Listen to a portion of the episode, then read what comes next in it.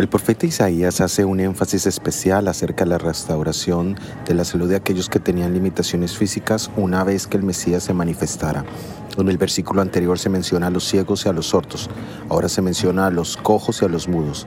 Es maravilloso pensar que Dios ha incluido a las personas con discapacidades dentro del plan de redención. En el Evangelio de Mateo capítulo 11 versículos 5 al 6 leemos, Los ciegos ven, los cojos andan, los leprosos son limpiados, los sordos oyen, los muertos son resucitados y a los pobres es anunciado el Evangelio y bienaventurado el que no halle tropiezo en mí. Jesús le recuerda a Juan todas las profecías acerca del Mesías, donde se habla de la sanación de personas con discapacidades.